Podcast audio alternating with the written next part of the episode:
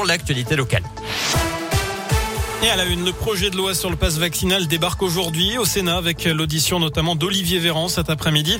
La majorité qui d'ailleurs n'entend pas faire de ce passe une mesure permanente. C'est ce qu'a dit tout à l'heure Christophe Castaner, le patron du groupe La République en marche à l'Assemblée nationale. Dans ce contexte, direction Lyon avec la colère d'une maman. Elle va porter plainte après une très grosse frayeur samedi. Une grenade lacrymogène lancée par la police a atterri dans la chambre de sa fille de 11 ans qui n'a pas été blessée. C'était pendant les manifs contre le passe vaccinal qui ont rassemblé près de 105 000 personnes en France. Je vous rappelle aussi cette grève dans l'éducation nationale jeudi. Mobilisation pour dénoncer la gestion de la crise sanitaire dans les écoles, notamment le protocole en vigueur avec trois tests en cinq jours pour les enfants. Est-il inapplicable? C'est la question du jour sur radioscoop.com. Ce matin, Jean-Michel Blanquer a promis 11 millions d'autotests supplémentaires et 1300 équivalents temps plein pour aider les directeurs d'école au bord du burn-out. Et puis, il n'y a pas de risque de paralysie de l'économie, les mots tout à l'heure de Bruno Le Maire. Il précise qu'il y a des difficultés dans la restauration l'hôtellerie, mais aussi dans certains secteurs industriels. Selon le ministre de l'économie, Omicron n'affectera pas la croissance française en 2022. Elle devrait se maintenir à 4%. Attention, si vous devez prendre le train, l'Auvergne est touchée depuis aujourd'hui par la réduction des trains, justement, circulant en France à cause de l'épidémie. Sont concernés notamment les liaisons Clermont-Paris, selon la SNCF.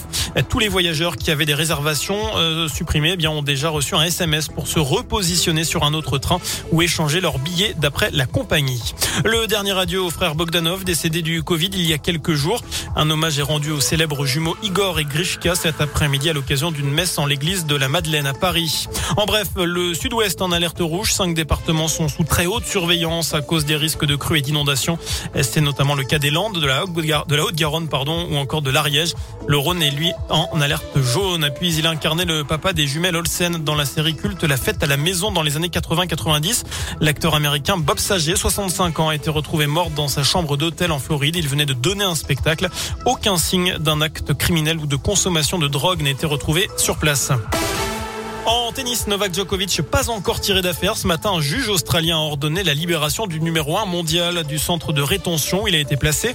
Une première victoire pour Djoko qui souhaite entrer sur le territoire sans être vacciné.